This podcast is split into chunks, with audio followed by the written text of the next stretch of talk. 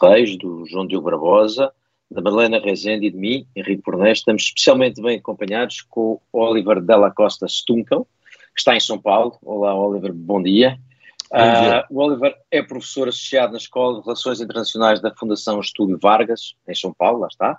É também non-resident scholar no Carnegie Endowment for International Peace em Washington, D.C., e colunista do Estadão, do jornal The New Statesman e da revista America's Quarterly. Obrigado, Oliver, por esta participação especial no Café Europa e, como costume, uh, desta vez vamos, uh, a conversa vai seguir um pouco para o outro lado do Atlântico, para as relações com a América Latina e com a Europa, mas, como costume, vai ser com prémios. E, portanto, arrancamos com os prémios da semana, os Átilas. Oliver, o primeiro prémio é um que o Oliver tem para dar sobre as diferentes percepções e alguma divergência entre a América Latina e a Europa relativamente ao que se passa na, na Ucrânia e com a Rússia e qual é o impacto que isso pode ter. Oliver, qual é, qual é a divergência e porquê que isto pode ser eh, visto por como um átil, ou seja, o que é que está aqui que é eh, preocupante? Bom, primeiramente, bom dia, é um prazer participar da, da discussão.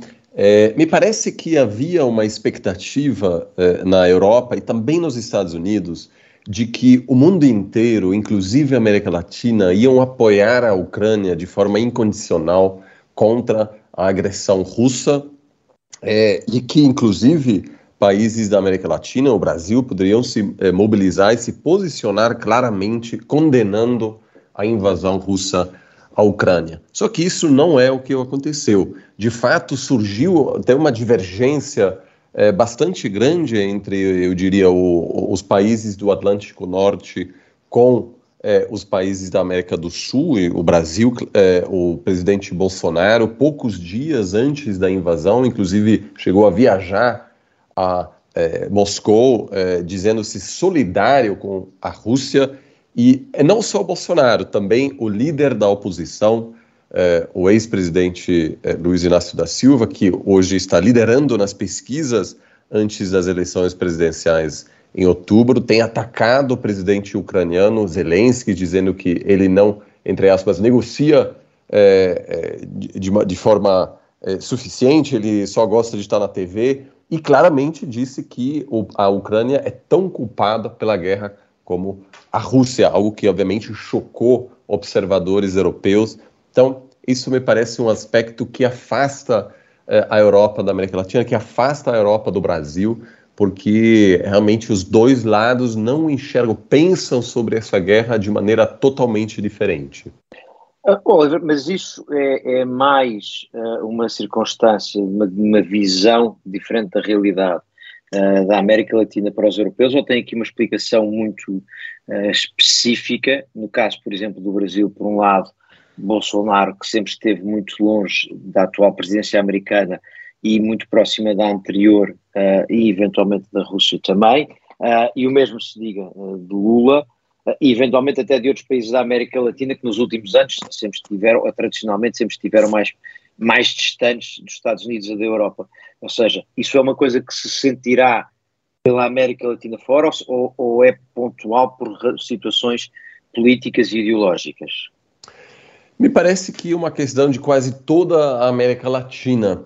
É, e, e, se deve a uma visão diferente do sistema internacional, talvez uma visão é, movida também pela realpolitik, né, uma preocupação constante com a influência dos Estados Unidos é, e uma convicção em todas as áreas, é, todos os aspectos é, dos espectros ideológicos, tanto à esquerda quanto à direita, de que é preciso que a América Latina tenha bons contatos é, com é, outras grandes potências para gerenciar melhor a sua relação com os Estados Unidos.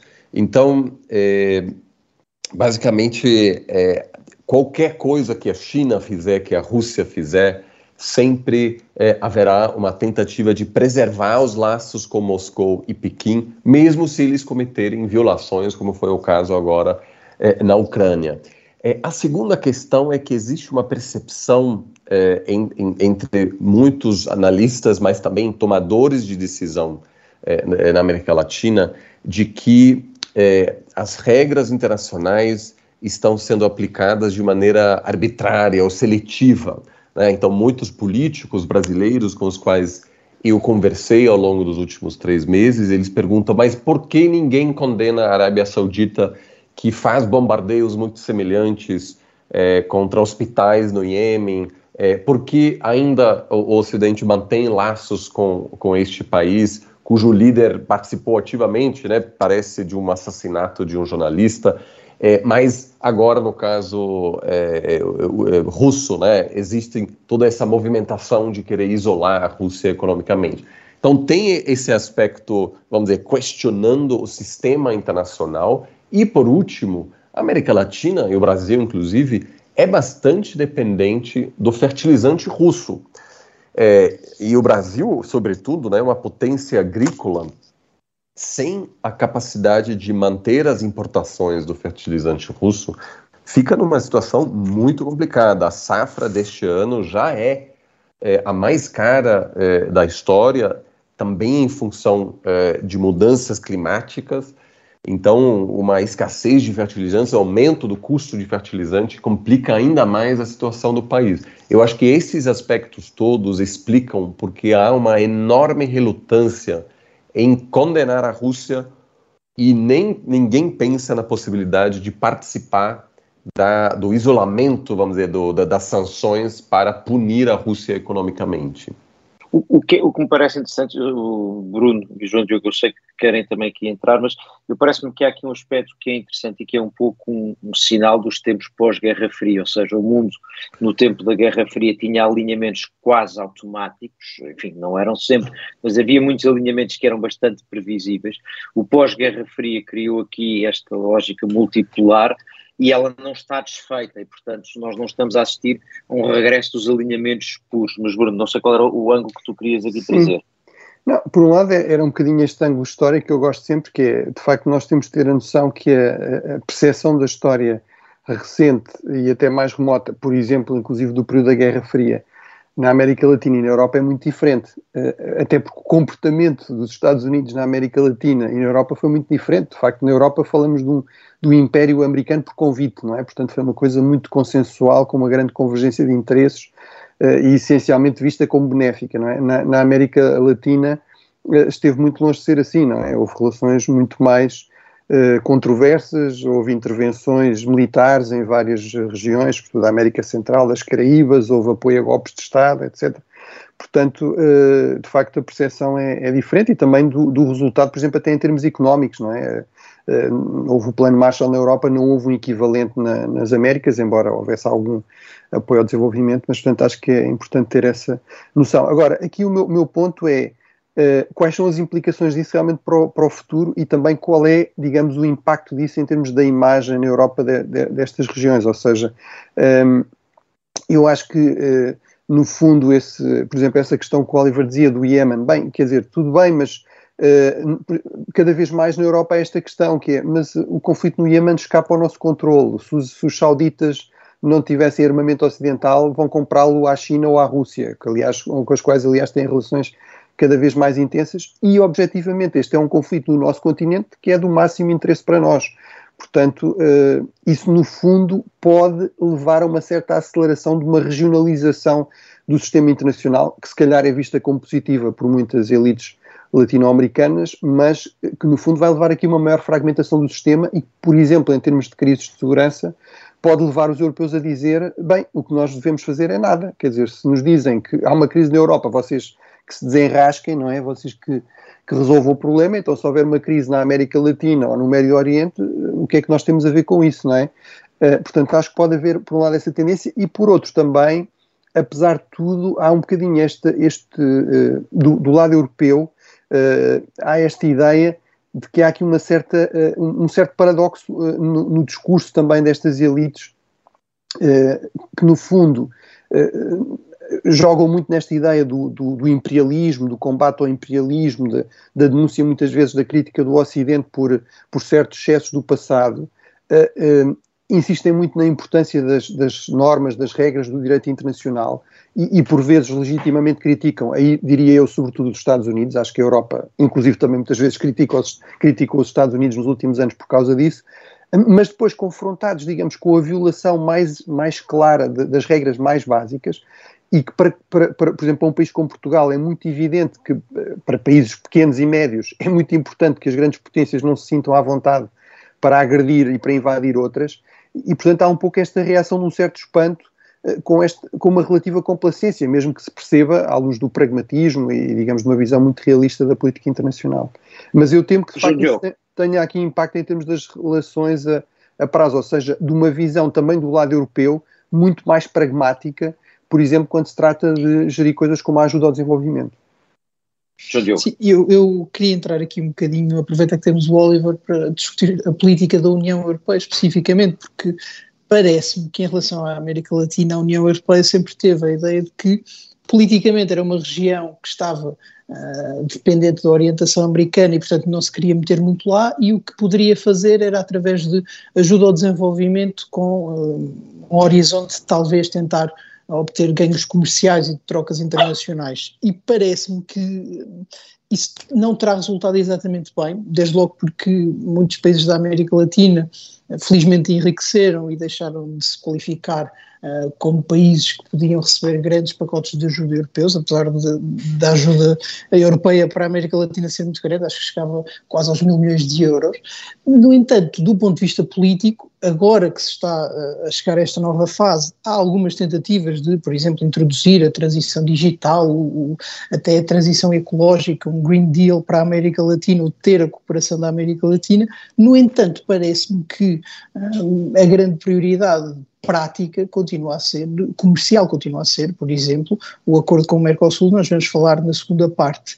E eu gostava de, de, ouvir o Oliver sobre isso, se faz sentido a União Europeia ter objetivos políticos, de alinhamento político, não só em relação à Ucrânia, mas mais em geral, uh, ou, ou, em relação aos, uh, às, aos, grandes conflitos internacionais, mas uh, coisas mais pequenas, como o Estado de Direito ou a transição ecológica, se isso faz sentido, se ter uma perspectiva mais normativa faz sentido em relação à América Latina, ou se um, ter relações baseadas no comércio e em acordos de comércio deve ser o caminho a seguir, porque não há espaço para entendimentos e não vai haver num futuro próximo.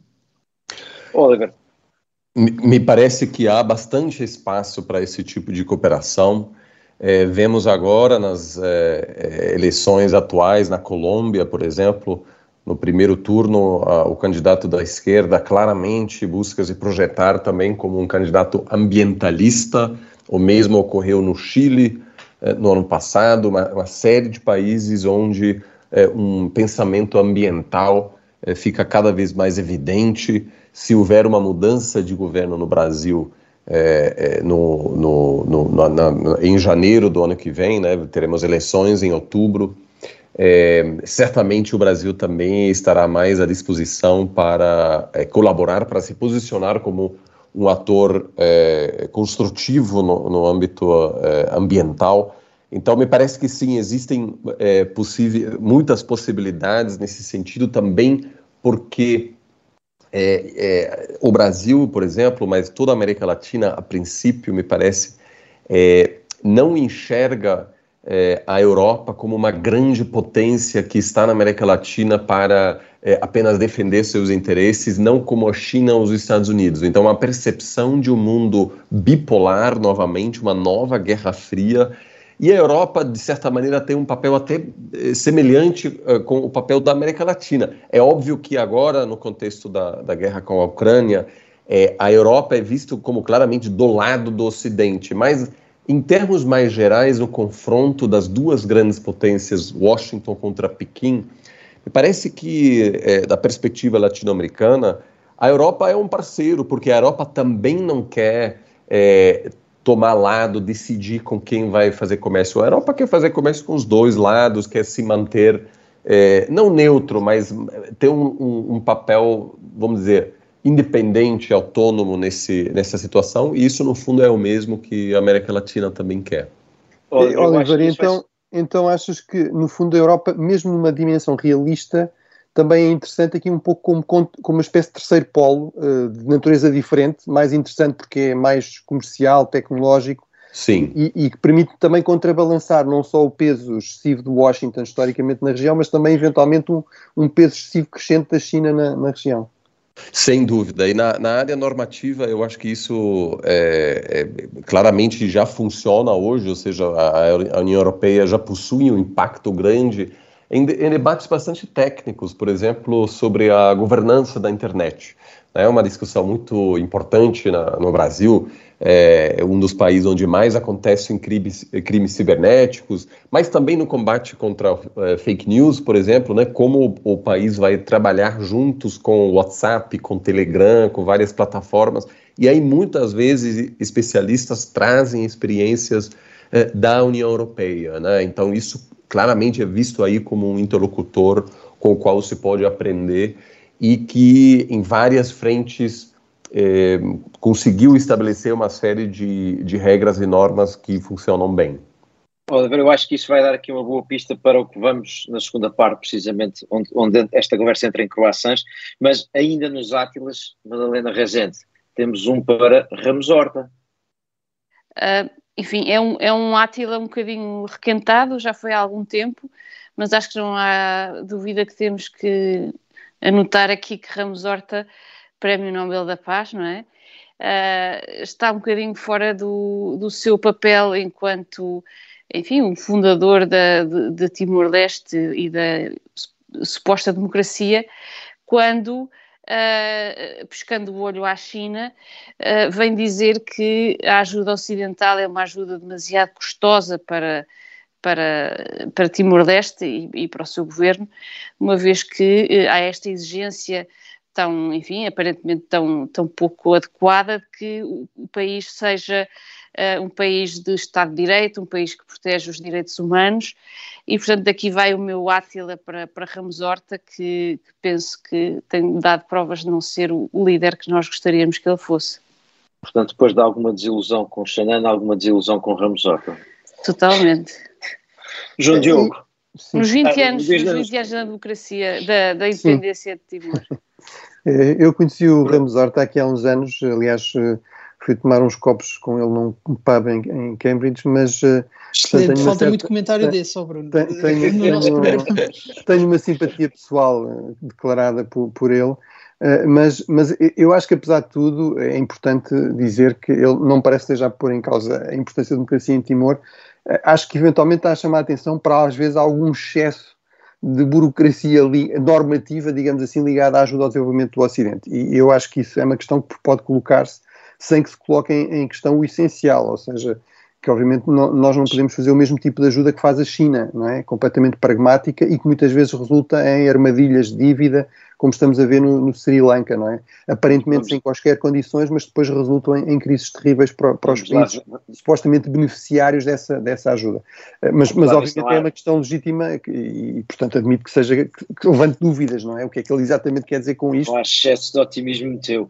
João Diogo, em um minuto e meio, não sei se já tomaste copos com o Presidente de Moçambique, mas tens algumas críticas não, não tomei e seguramente é culpa dele. Não, mas isto porque o, o presidente Nyusi uh, recebeu uma visita de Estado da senhora Valentina Matvienko, que é presidente da Câmara Alta do Parlamento Russo, e chegou às notícias porque teve uma postura de grande simpatia, elogiou a, a contenção dos russos, disse que poderiam ter terminado a guerra em dois ou três dias, mas preferiram não o fazer porque seria demasiado brutal. Uh, e para além do, do choque evidente com estas declarações, parece-me importante porque, por um lado, uh, vai muito no sentido daquelas conversas que nós temos tido sobre a dificuldade da União Europeia a regimentar aliados, e a verdade é que uh, a União Europeia tem feito esforços por Moçambique, temos lá uma missão de treino militar relacionada com Cabo Delgado, uh, enviamos milhões em ajudas ao desenvolvimento, incluindo para fins alimentares. Parece-me estranho que o assunto tenha passado despercebido até em Portugal, o que também mostra algumas dificuldades do nosso discurso e da nossa forma de aprender o mundo. Espero que, pelo menos, diplomaticamente o governo português tenha pedido alguns esclarecimentos e tenha conversado com o governo moçambicano, e finalmente porque estas declarações surgem numa semana em que os países africanos parecem ter tomado um bocadinho a dianteira eh, diplomática, vamos dizer assim, no que toca à questão alimentar e a sua relação com o conflito na Ucrânia. Uh, Macky Sall, que é o presidente do Senegal e o presidente da União Africana, esteve com Putin, pediu-lhe uh, para ter cuidado e ter calma, porque a África precisa das exportações de alimentos, nomeadamente cereais que vêm da Rússia e da Ucrânia, e está a passar já grandes dificuldades. Uh, Putin parece não ter tido grande atenção, os ataques não diminuíram, parece ter, uh, parecem ter atingido, aliás, portos importantes para a exportação de alimentos, e eu acho que os países africanos podem vir a descobrir aquilo que a União Europeia descobriu há alguns meses, que não vale a pena tentar vencer Putin por factos de lógica. Muito bem, uh, e vamos arrancar com o que de bom aconteceu ou pode acontecer na relação entre a Europa e a América Latina. Venham croissants.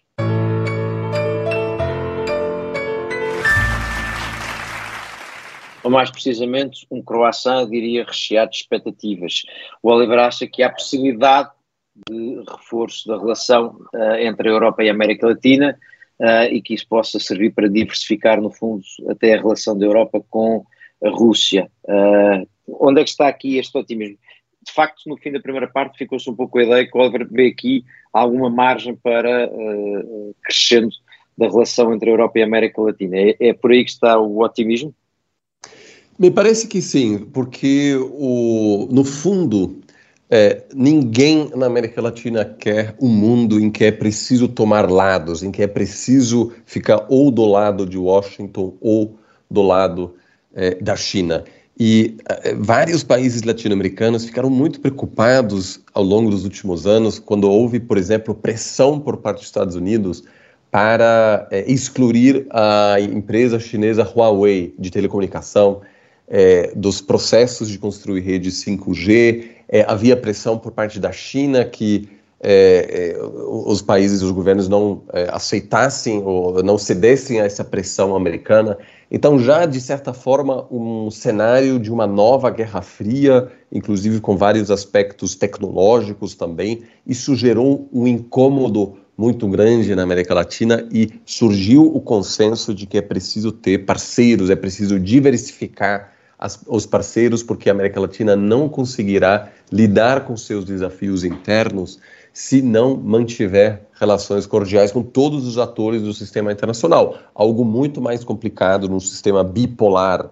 E nesse sentido, a Europa é um parceiro muito importante, porque mantendo esses laços é, é possível talvez equilibrar ou navegar melhor esse cenário mais marcado pela volta da geopolítica.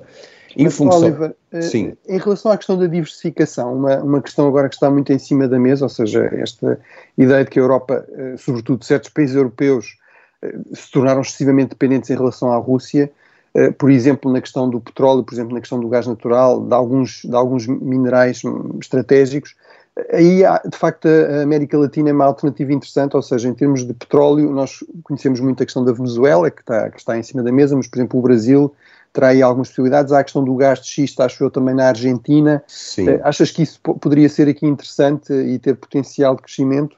Sem dúvida. Primeiro, eu, eu acho que apesar da resistência localizada em alguns países, sobretudo na França, é, existe um potencial grande de vermos uma ratificação do acordo comercial entre Mercosul e União Europeia, que para ambos os blocos seria o, o maior acordo nas suas respectivas histórias. Então, é, isso, claramente, em função do governo atual brasileiro, é, é, é, é, algo mais difícil do ponto de vista político para os governos europeus, mas me parece que isso pode chegar a, a ser ratificado é, no futuro. Mas, além disso, sim, a Venezuela é, já sinalizou que está, está disposto a participar de novas rodadas de negociações com a oposição. Os Estados Unidos claramente quer se aproximar é, e empresas europeias, me parece que é, podem chegar a comprar novamente petróleo é, venezuelano.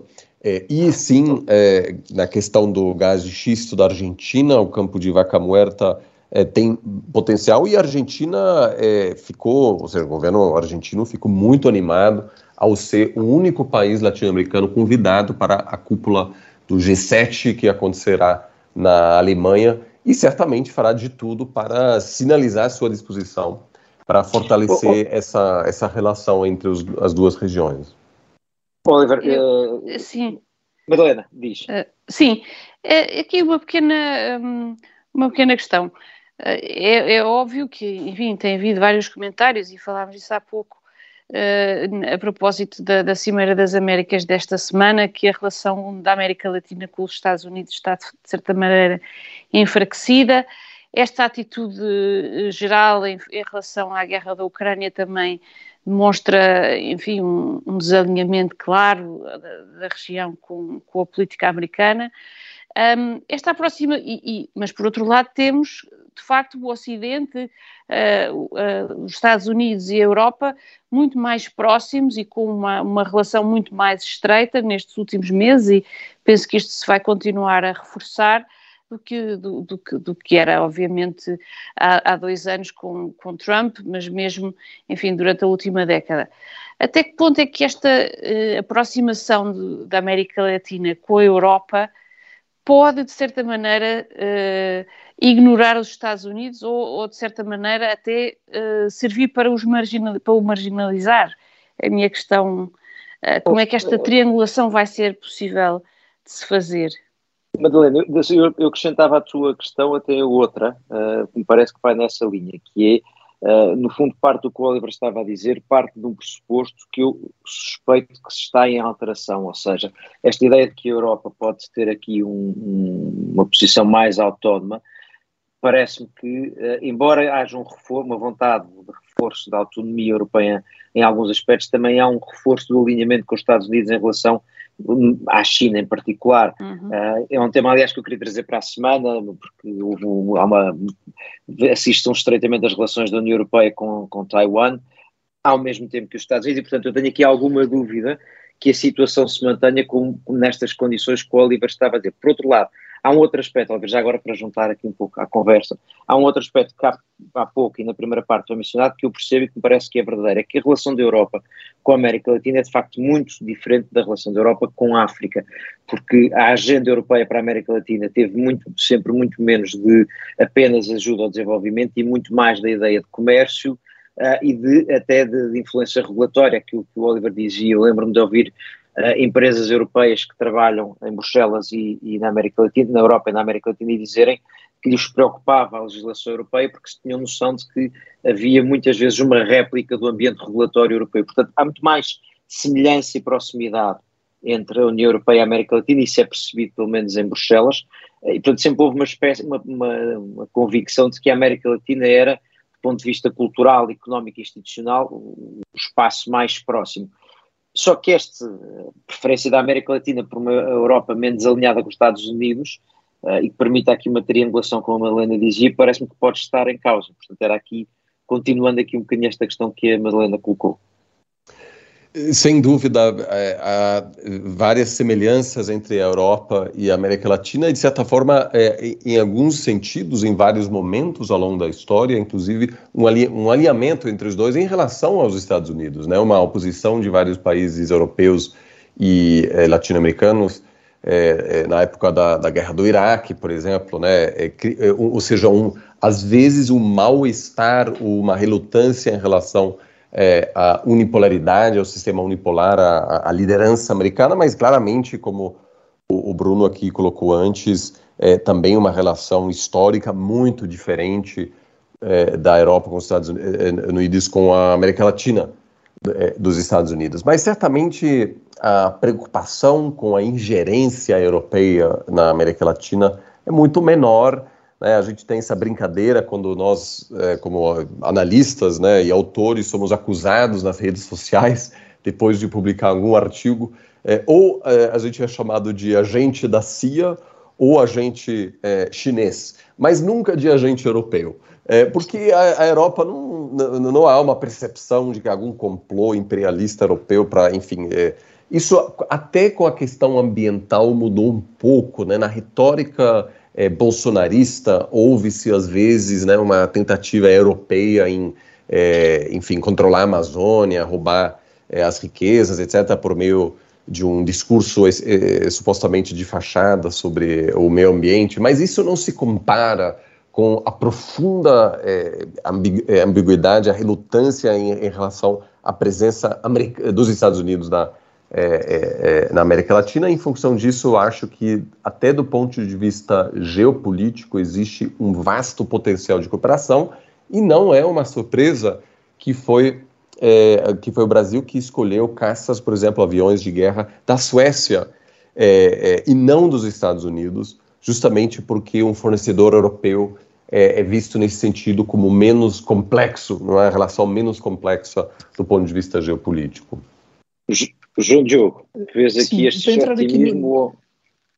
Não, eu queria, queria aqui introduzir outra perspectiva, porque eh, tu falavas em concreto, Henrique, há pouco de uma política autónoma europeia uh, para a América Latina, mas nós podemos estar numa situação em que de facto pode haver uma política autónoma da América Latina em relação à União Europeia, em relação ao resto do mundo, porque se nós pensarmos um bocadinho nos problemas uh, práticos que coloca a guerra na Ucrânia e sobretudo no que tem a ver com a América Latina, há o problema um, das matérias-primas e das fontes energéticas que não estão a chegar à Europa, que não estão a chegar à África, por exemplo.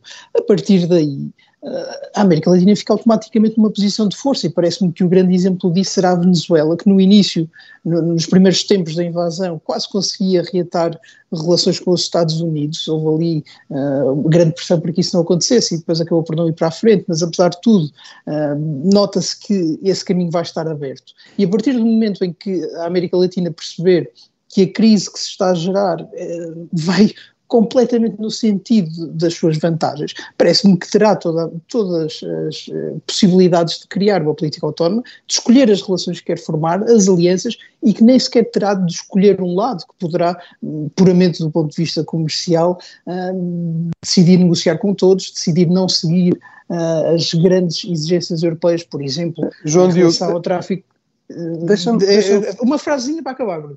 Em relação ao Estado de Direito e à democracia, à proteção dos direitos humanos no entendimento europeu, por exemplo, ou até em relação ao tráfico de droga, também é sempre uma, uma questão complicada nas relações com a América Latina. E, portanto, eu diria que a partir daqui não faz sentido, claro que do ponto de vista europeu o interesse seria esse, mas não faz sentido para a América Latina comprometer-se com um lado. Era só para acrescentar aqui uma, uma questão que, que é até que ponto, Oliver, é que também há aqui uma coerência na América Latina, ou seja, uma certa coerência haverá, Exato, era aí que mas de facto há muitas sub-regiões na, na, América Latina e até mesmo na América do Sul, não é? Eh, desde a questão do Pacto Andino à Mercosul, portanto, até que ponto é que há aqui, eh, de facto, esta coerência também? Por, por, duas, por duas questões até, Bruno, desculpa, há, há pouco, Oliver, antes de responder, só acrescentar, porque há pouco eu, eu, estava a mencionar um pouco isso, antes, eh, no tempo da Guerra Fria, que é não só as diferentes as regionais, como a própria América Latina durante a Guerra Fria não era um bloco, isto é, havia alinhamentos ideológicos distintos. E essa era a percepção que eu diria que se calhar também ainda hoje em dia poderia haver, ou poderemos falar, apesar de tudo, de alguma, ter, de alguma forma, de uma maneira global sobre a América Latina.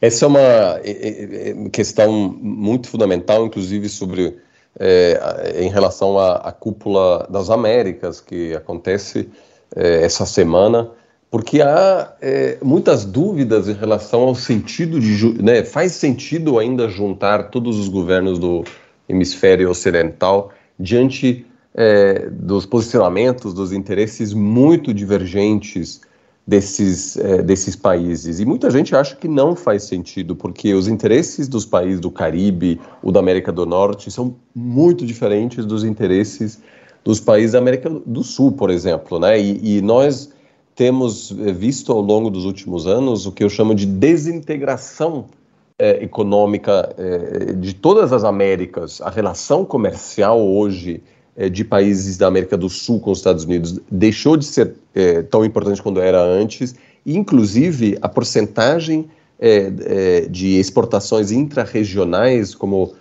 percentual né, de, de, todas as exportações da América Latina, caiu muito. Então, por exemplo, o Brasil deixou de ser principal parceiro comercial da Argentina. hoje é, o principal parceiro comercial da Argentina é a China. É, a, do Brasil também, já é a China faz tempo. Então, a, não é só que a importância dos Estados Unidos é menor hoje para a América Latina, mas a, a, importância da própria região, dos seus próprios vizinhos hoje para um país como o Brasil, Argentina, Chile, Uruguai, Peru, é menor. Isso quer dizer que, por exemplo, no Brasil, ninguém se importa quando o presidente, pouco, pouco se importam, né, os acadêmicos, os historiadores, diplomatas, quando o presidente Bolsonaro deixa de apresentar qualquer tipo de estratégia regional.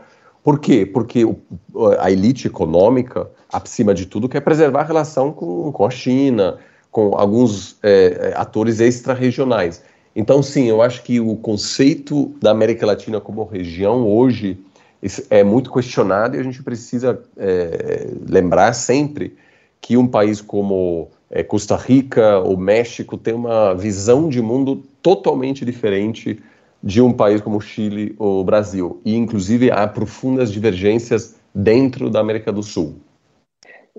Temos aqui temas para incluir na conversa no, no prolongamento, mas ainda queremos dar prémios para os disparates. Temos disparates, temos Dijsselbloem. One cannot spend all the money in alcohol and women and then ask for help.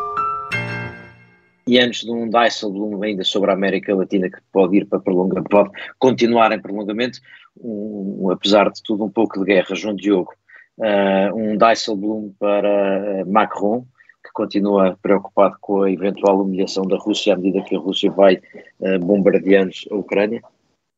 É o nosso Talleyrand de, de Pacotilha, o homem de, da União Europeia de Lisboa Vladivostok, regressou com mais um hit, e porque o presidente Macron disse em entrevista, ou insistiu, um, porque não é a primeira vez que ele diz isto, que é importante manter o, o diálogo com a Rússia para evitar um, que a Rússia se sinta humilhada. E eu acho que é natural que alguém como Macron possa estar convencido que quem não tem o privilégio de falar consigo ao telefone sofre uma gravíssima humilhação, uh, mas a forma como ele tem insistido e tem trazido este tema parece-me ter sido verdadeiramente trágica.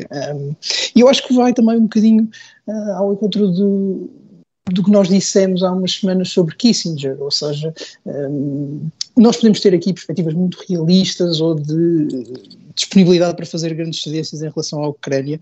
Nós e o Sr. Kissinger podemos ter essas perspectivas porque não representamos a França, não representamos a União Europeia e, em geral, somos apenas julgados pela força dos nossos argumentos quando uh, é Macron, quando é Scholz, quando é um líder forte da União Europeia dizer esse tipo de coisas, não se vê imediatamente qual é a vantagem, mas vê-se muito concretamente qual é que é a desvantagem. E a desvantagem surgiu rápido. Um, poucos dias depois da entrevista, uh, veio do governo ucraniano uma grave reprimenda ao presidente francês, a dizer que um, não era assim bem a questão, que se, se Macron quisesse poderiam discutir melhor o assunto entre eles e a preocupação com estar sempre a falar com a Rússia ainda não trouxe nenhuma vantagem que se possa apontar e este é um ponto em que eu tenho insistido. Se Macron nos pudesse dizer o que é que tem conseguido ao estar sempre a falar ao telefone com Putin, acho que poderíamos ter uh, pelo menos uma, uma disponibilidade a ouvir. Exatamente. É, é que eu, acho, eu, não tenho, eu não tenho uma objeção a que haja, a que haja o diálogo. O meu problema é os teóricos de que é preciso ter uma, não humilhar a Rússia, é preciso deixar uma saída para a Rússia, é preciso garantir que a Rússia uh, não, não sai desta situação de uma forma uh, sem, sem, margem de manobra e, portanto, é preciso aqui continuar a interagir. Ignora que isso foi tudo o que se fez até agora e foi tudo o que permitiu que a Rússia fizesse o que fez. E, portanto, oh, oh. Eu, eu, percebo que é bom continuar a falar com a Rússia porque é preciso, em algum momento, haver negociações, mas uh, até Sim, mas, não vá ao Putin irritar-se e dizer o quê? Que não tenha já Eu acho que a escolha de palavras talvez não, tenha sido a mais, a mais feliz. Agora, eu acho que é perfeitamente legítimo que os aliados também tenham interesse a defender e que discutam isso. Acho que é perfeitamente, não só legítimo, mas vital perceber, e isso aliás tem, tem estado em cima da mesa, ainda agora os Estados Unidos disseram que não iam enviar certo tipo de mísseis porque há uma linha vermelha eh, e, portanto, não querem. Eh, e porque o Reino Unido os enviou com a concordância dos Estados Unidos, não é? Também ajuda o facto de ter sido não, o Reino Unido a enviá-los. Não, o Reino Unido não enviou mísseis de mais, mais longo alcance, mas uh, a questão é, há aqui linhas vermelhas uh, que podem levar a uma escalada descontrolada que devem ser evitadas, portanto isso parece-me por bom senso. E ainda, mas eu acrescentava aqui um ângulo adicional, que é, que é digamos, se quisermos, o ângulo latino-americano. Uh, que é, eu acho que isto é importante para responder, por exemplo, ao, ao, ao ex-presidente Lula, quando ele diz no Newsweek uh, deviam estar constantemente a falar com o Putin, por isso é que não há paz, pode-se dizer, mas até, estão, até estamos constantemente a falar com o Putin, o presidente Macron liga-lhe semana sim, semana não. Portanto, o problema não é falta de diálogo com, com a Rússia, é, é, a Rússia não quer chegar a um compromisso e apostou na invasão e na agressão como, como resposta, não é? Esse, esse parece-me ser o, o, o, ponto, e acho que aqui o João Diogo, no fundo, o que o João Diogo diz chama muita atenção isso, que, certo, não, não é por falta de diálogo ou de, de, de opções que Putin foi para a guerra, parece-me que é importante ter isso presente. Bom, o, o Café Europa em rádio uh, chega aqui ao fim, mas quem quiser pode continuar connosco, vamos de seguida para o prolongamento, mas só em podcast. De resto, para quem esteve a ouvir em rádio, o agradecimento ao Oliver por ter partilhado connosco este programa e continuamos para o prolongamento.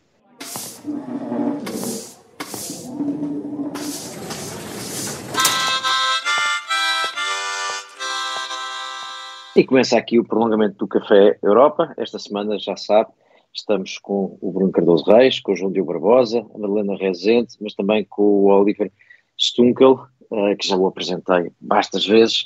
E temos para começo de conversa, se calhar, uh, Bruno Cardoso Reis, um, um, prémio teu que não chegou a ser dado na, na segunda parte, que era um Dijsselbloem, mas é um bom começo de conversa, tem que ver com o acordo da União Europeia e Mercosul, uh, que ainda está à espera de ratificação e ainda está, enfim, uh, o, o, Oliver há pouco dizia que tinha esperança que pudesse avançar, eu continuo com as dúvidas de que França uh, desbloqueie tudo, mas enfim, Bruno, queres, queres trazer o tema e depois pedimos aqui os comentários do Oliver?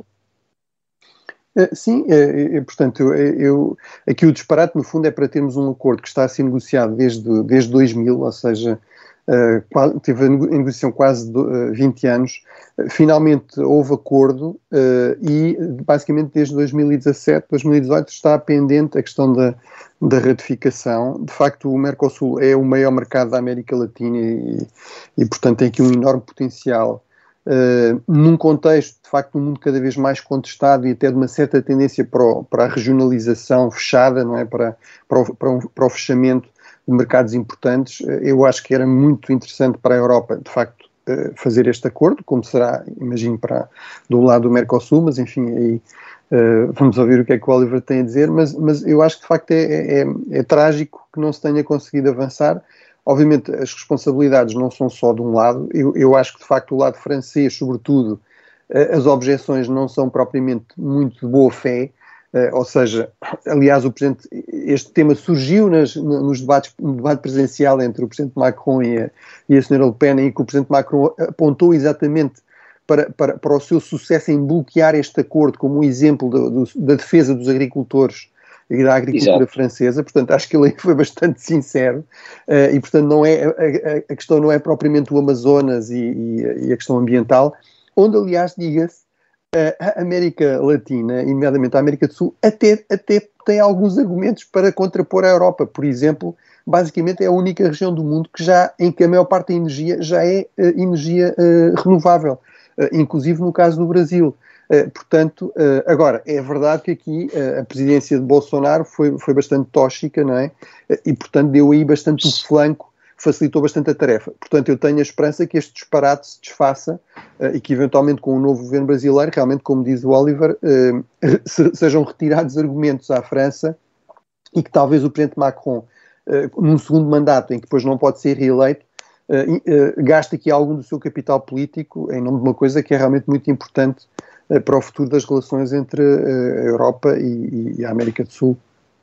Oliver, uh, uh, isto já agora, a continuação deste tema leva para, para o outro, que é o das eleições brasileiras. Já agora, o que é que, com o que é que podemos contar? Com uma mudança uh, de presidência no Brasil, um Lula 2.0, um Lula mais radicalizado, o que é que vem ou o que é que pode aí vir? Me parece que atualmente a América Latina vive uma onda de rejeição de quem está no poder. Ou seja, é, em todas as eleições, desde o final de 2018, nas 14 eleições, os eleitores sempre votaram contra o governo, basicamente. Ou, ou seja, ou impedindo a reeleição ou punindo aquele que tinha a benção do, do presidente, né? ou seja, o, o sucessor, o, o, o, candidato governista. É impressionante que em todas as eleições sempre houve vitórias da oposição. Eu estou excluindo aqui eleições não livres, como por exemplo na Nicarágua, onde obviamente o Daniel Ortega se reelegeu porque não foi uma eleição livre. Da mesma forma, na Venezuela, provavelmente o, o Maduro se reelegerá porque não haverá realmente aí uma, uma eleição isso facilita livre. Muito, isso facilita muito. Não, não sendo uma eleição livre facilita a reeleição. Exato, mas, mas basicamente esse cenário é, em função da, da, da, frustração profunda. Vamos lembrar que a América Latina não cresce basicamente há 10 anos, é uma catástrofe econômica. Essa década é pior do que a década é, perdida dos anos 80, né? ou seja, é, é, é, a gente não tem noção. É, de quanta frustração, de quanto de, descontentamento existe nas populações latino-americanas com o profundo fracasso das elites políticas não só é, na gestão da sua economia, mas também na gestão da pandemia, que foi uma catástrofe realmente em toda a região mais atingida é, do mundo. É, e em função disso, é muito difícil para um presidente se reeleger nas atuais circunstâncias. Tendo dito isso, o presidente do Brasil tem a chamada máquina pública.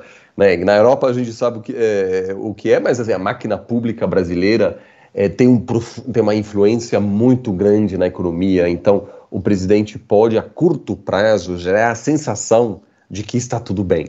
E a Dilma Rousseff fez isso em 2014, o país já estava em péssimas condições, a economia, mas em, por meio dos gastos públicos ela conseguiu gerar a ilusão de que ainda estávamos é, numa situação de estabilidade, logo depois da é, eleição de 2014, as coisas colapsaram de verdade. Então, o Bolsonaro está tentando, por meio dos gastos públicos, é, é, né, gerar essa, gerando essa, essa, essa sensação de bem-estar, mas isso é muito complicado por causa da inflação. Há uma percepção de que o país está em condições piores do que quatro anos atrás então, seu plano será de priorizar questões ligadas às chamadas guerras culturais. Ele vai falar bastante sobre a ameaça do comunismo, sobre é, a necessidade de preservar a família tradicional, etc. Se a eleição for sobre esses temas e também sobre corrupção, ele obviamente tem vários escândalos de corrupção, mas ainda assim há uma muitos eleitores associam o problema da, da corrupção mais ao PT do que ao presidente Bolsonaro, por incrível que pareça, porque há muitos casos de corrupção também no seu governo.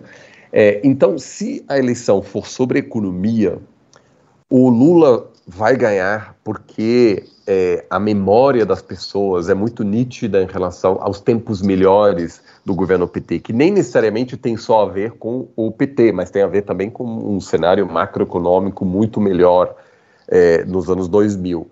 É, porém, se a eleição for sobre temas culturais, é, sobre é, aborto, homossexualidade, aí o Bolsonaro tem uma vantagem, é, sobretudo entre eleitores evangélicos, né, que é a nova, nova força é, política é, brasileira. E aí eu, eu, acho que o segundo mandato Bolsonaro, que eu considero a, o cenário menos provável, me parece que seria é, mais radicalizado na história nos ensina que líderes com tendências autoritárias, seja Venezuela, é, é, mas também Hungria, Rússia, é, Turquia, enfim, vários casos nos mostram que, e Nicarágua, aliás, também, que o segundo mandato é quando as coisas realmente pioram.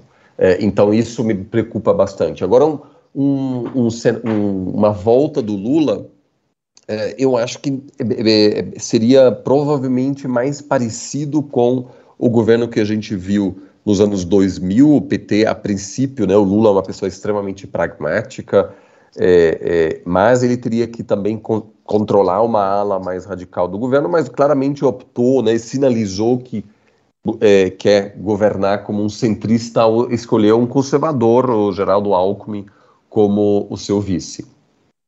Vamos, vamos ver, porque também há, há, há tudo que, tudo o que Lula tem dito já, eh, sobre, nomeadamente sobre a Ucrânia, que preocupa bastante. e outro histórico. Mas, João Diogo, uh, para, para encerrarmos aqui o prolongamento, uma última entrada para o Olivier. Sim, e é com uma pergunta para o Oliver também, que é sobre o pós-eleições, e não tem de ser só sobre o Brasil, porque, como o Oliver dizia, tem sido anos muito difíceis na América Latina, não só uh, porque não há crescimento económico, mas também há grande instabilidade nas uh, instituições políticas e, e parece-me que é um tema também um bocadinho subjacente à campanha no Brasil.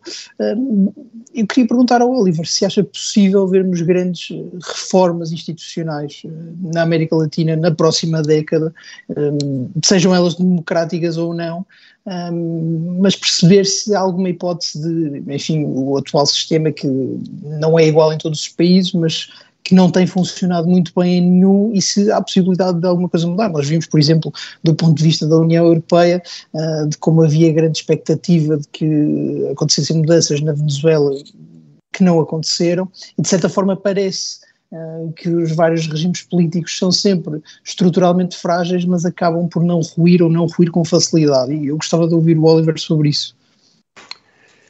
Olha, eu Agora... acho que as coisas precisam mudar porque a gente está claramente vendo que se a gente continuar da forma que, que fizemos ao longo das últimas décadas, as, é, teremos ondas contínuas de é, manifestações. É, a região antes da pandemia já viveu é, muitas grandes manifestações em massa no Chile, na Bolívia, na Colômbia, é, é, na, no Equador, Peru ou seja, uma, uma região muito instável, porque ela não consegue oferecer aos seus cidadãos uma perspectiva de melhora de vida. Né? A situação para a maioria dos cidadãos hoje é muito pior é, do que apenas dois, três anos atrás. Né? É uma situação de, de não crescimento, não pode haver uma é, democracia é, saudável. Sempre haverá um descontentamento tão grande que um, enfim, um, um populista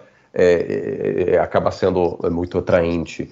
A minha esperança é, hoje se concentra mais em países como o Chile, que faz um esforço real em lidar com os problemas estruturais que o país tem, está discutindo uma nova constituinte, ninguém sabe se as coisas vão melhorar com essa constituinte, mas pelo menos existe um esforço real em juntar toda a sociedade para pensar sobre como lidar com os problemas.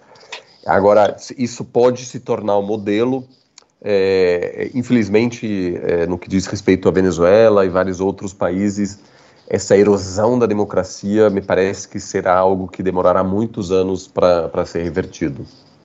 Oliver, eu, eu queria dizer, uh, terminamos com essa nota positiva, mas afinal houve um mas para, houve um remate que afinal não era assim tão positivo. De qualquer maneira, Oliver, muito obrigado pela participação no Café Europa desta semana e muito obrigado a quem nos ouviu. Voltamos para a semana.